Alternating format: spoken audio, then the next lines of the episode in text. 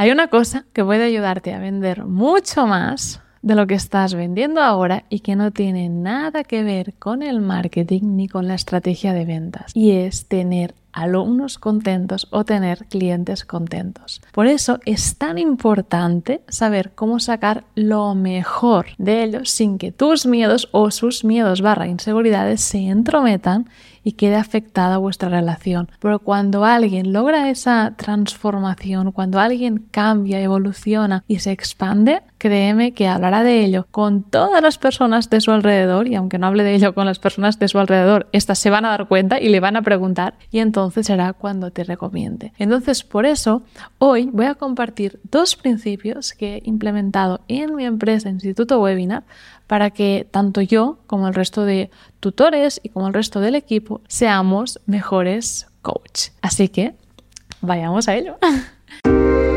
Soy Ana Raventós y te doy la bienvenida al podcast de Marketing Energético.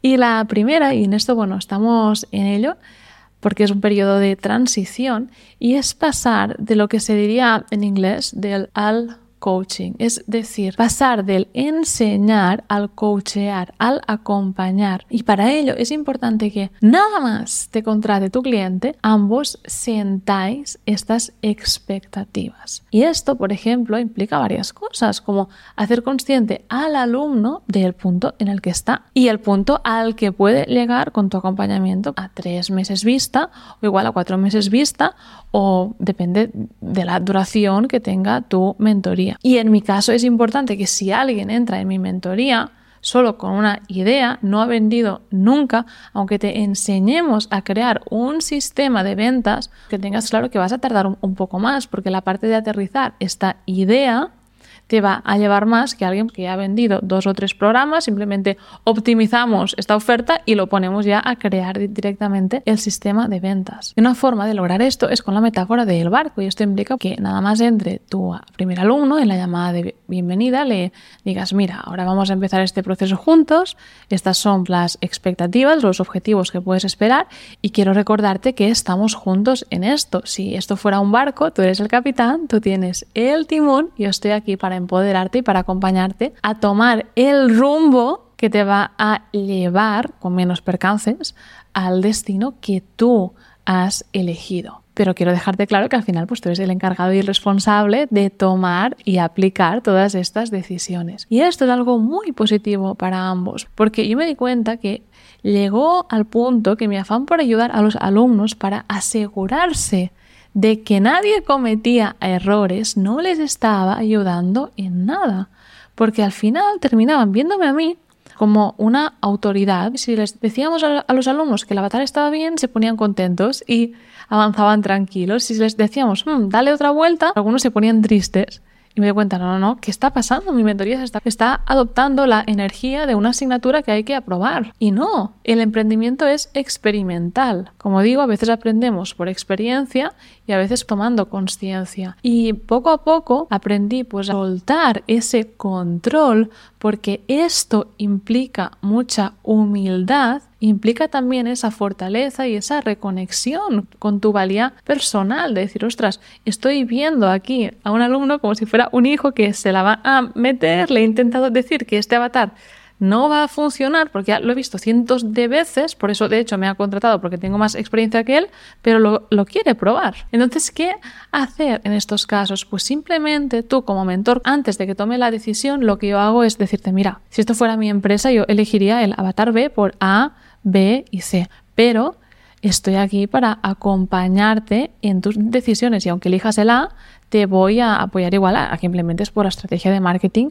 que yo enseño. Luego, otra cosa que me ayudó mucho también a coachear mejor a los alumnos para que realmente sacaran lo mejor de ellos, y más cuando estoy viendo que por mi experiencia están tomando una decisión que tal vez no sea la más correcta o la más alineada, es hacerles preguntas para que sean conscientes de qué les está llevando a decidir esto o a querer ir por este camino, porque así toman conciencia y tal vez podamos ahorrarnos que tengan esta mala experiencia. Y esto lo hago rebotándoles las preguntas que me hacen, ¿no? A veces me dicen, no, ¿qué precio pondrías a mi mentoría? Dame un número. Es como, a veces parece como que me vean como, vamos a predecir el futuro 500 euros. Y no, a ver, y si bien es cierto que cuando veo una hoja con el programa de un alumno me viene un precio en mente, yo siempre les pregunto, ¿cuál es el precio con el que tú te sientes más cómodo y por qué? Y entonces ahí veo su punto de partida y también puedo adaptar mejor mi respuesta. Si veo, por ejemplo, que es alguien que tiene poca experiencia y quiere vender ya por 5.000 euros,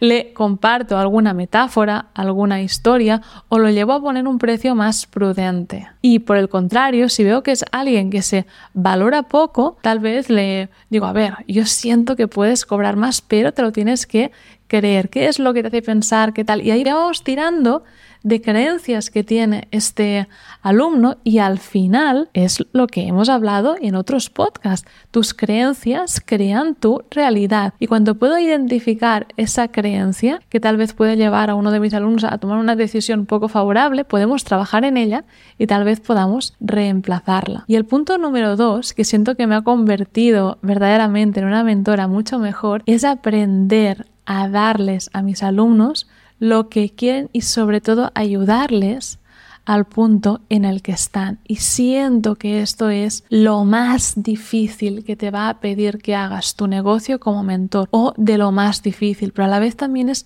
lo que marcará la diferencia. Y es que a veces te vas a encontrar alumnos que han entrado en tu mentoría pero no están preparados para implementar lo que necesitan. O a veces, incluso muchas veces por temas de mentalidad, están bloqueando su éxito y aunque tú les hagas una buena corrección, una buena reflexión, no la entienden, no la ven. Y claro, Aquí, si tú como mentor, que es lo que me pasaba a mí antes, tienes la autoestima baja como que, oh, te vas a decir, no, implementa esto, hombre, que no te das cuenta, debes hacerlo así. Pero si llegas a un punto de lograr desapegarte, de necesitar que los otros hagan lo que tú digas para que validen tu conocimiento, vas a poder causarles una transformación mejor. Y es algo que realmente me di aún más cuenta de la importancia de ello cuando lo vi en mí, cuando yo me vi en una situación de coaching en el que yo era la clienta y no estaba preparada para implementar lo que necesitaba hacer para conseguir mis objetivos. Y de ahí aprendí un montón y puede cambiar. Y hoy quería compartirlo contigo porque siento que poder ver un ejemplo ajeno a nosotros a veces es una de las mejores maneras de entender las cosas, entender el mensaje sin tener que experimentarlo. Así que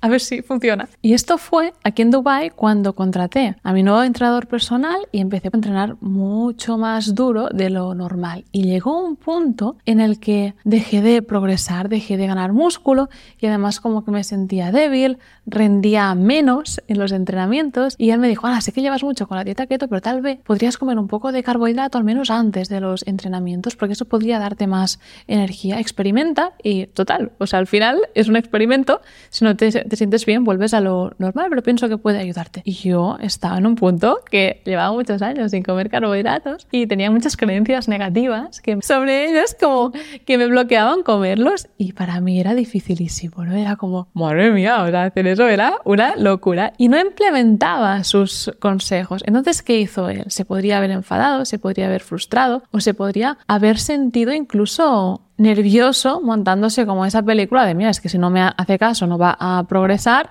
igual hasta me deja como entrenador, ¿no? Pero no fue así. Él estaba a mi lado y empezaba a darme ideas de cosas que yo podía hacer. Es decir, me estaba acompañando en mi punto actual. ¿Qué hizo? Pues me propuso opciones diferentes para que yo pudiera elegir pues, un tipo de carbohidrato con el que me sintiera cómoda. Me contó todo lo que ocurría en mi cuerpo antes y después de tomar estos carbohidratos para que me sintiera más segura de hacerlo y me mandaba reels, me mandaba estudios y artículos sobre el tema, hasta que llegó un punto que yo dije, venga, voy a probar, empecé a experimentar y ahora vamos, levanto muchísimo más de lo que levantaba antes, pero lo mejor es que pude superar una creencia que me estaba limitando. Y eso me ha dado tanta expansión, tantas bendiciones en mi vida que le estaré siempre eternamente agradecida, porque al final la vida, a ver, a veces contratamos una mentoría porque queremos ganar dinero, ganar más músculo o lo que sea, pero la vida muchas veces va de atrevernos a soltar todas aquellas partes que no nos hacen libres. Que nos quitan libertad. Yo sentía que esta creencia de que los carbohidratos eran malos, que era algo que realmente estaba creando una realidad en la que yo no era libre, no sumaba y la quería soltar, pero obviamente tuve que tener el coraje y un coach que me acompañase a tomar mis pasos. Y con este ejemplo simplemente quiero inspirar porque todos tenemos nuestras batallas y no quiero que nadie empiece a ofrecerme mis servicios ni a decirme, ah, tranquila que te enseñaré a entrenar solo en keto. No, lo que necesitaba mi alma era soltar esa parte en la que no era libre y ahora estoy muy feliz con ello. Y sí que sé que se puede ganar músculo con la dieta keto, pero lo dicho, para mi evolución yo necesitaba otra cosa. Y para terminar este punto en el que estamos hablando de cómo acompañar a tu alumno en el punto en el que está, quiero decirte también cómo me estaba sintiendo yo los últimos días antes de tener ese salto de fe y probar los carbohidratos otra vez. Y era que en mi mente estaba un poco de, ah, tendré que decirle al entrenador que, que la rutina que estamos haciendo ahora no está funcionando, porque bueno, estoy un poco débil, pero es que no estoy mejorando. Es decir, mi ego, en vez de aceptar mi responsabilidad, aceptar que no estaba haciendo lo que tenía que hacer para progresar, para evolucionar, estaba culpando el método de mi entrenador, cuando no, el problema no estaba en el entrenamiento, estaba en mi mente mentalidad. Y a veces me doy cuenta que algunos de mis alumnos, alguna vez también, pues porque todos somos un espejo, han culpado mi metodología cuando realmente no estaban implementando lo que yo les decía. Entonces, por eso siento que verdaderamente acompañar a tus alumnos implica un gran acto de amor, de compasión, pero también de amor hacia ti mismo y de entender que todas las personas con las que interactuamos vienen para enseñarnos algo y algunas aún no están listas para esta transformación pero sea cual sea el acompañamiento que les des, si se lo das desde el amor, de alguna forma o de otra, van a evolucionar. Así que recuerda, para ser un buen coach, un buen mentor, sienta bien las expectativas. De hecho, el otro día una coach que trabajó conmigo me dijo, Ana, lo que debes hacer con tus alumnos, y es una frase que me flipó, fue es ser un espejo de sus expectativas y no una esponja, porque al final estáis co-creando el resultado de tu cliente juntos. Así que tú dices, ah, así que esto es lo que quieres conseguir. Bien, vayamos a por ello juntos. Pasa de enseñar a no seas tú una autoridad que dice, esto está bien, eso está mal, eso está bien, eso está mal. No, acompaña a tu alumno a encontrar qué es lo que está bien para él, porque puede ser que sea un poco diferente para cada uno de ellos. Y finalmente, acompáñalo en el punto en el que está, haciéndole consciente de las cosas que le limitan a convertirse en una versión más expansiva de sí mismo. Y si te gustaría trabajar conmigo, que fuese yo quien te mentorizara, aquí debajo tengo un formulario en el que puedes aplicar para trabajar ya sea mi mentoría grupal, individual o para acceder un poco a mi energía y que pueda acompañarte a sacar lo mejor de ti. Nada más por ahora, te deseo paz, amor y abundancia. Bueno, si te gustó este episodio, déjame un comentario o compártelo con alguien porque eso me ayuda muchísimo a que mi mensaje llegue a más personas. Gracias y nos vemos en una semana.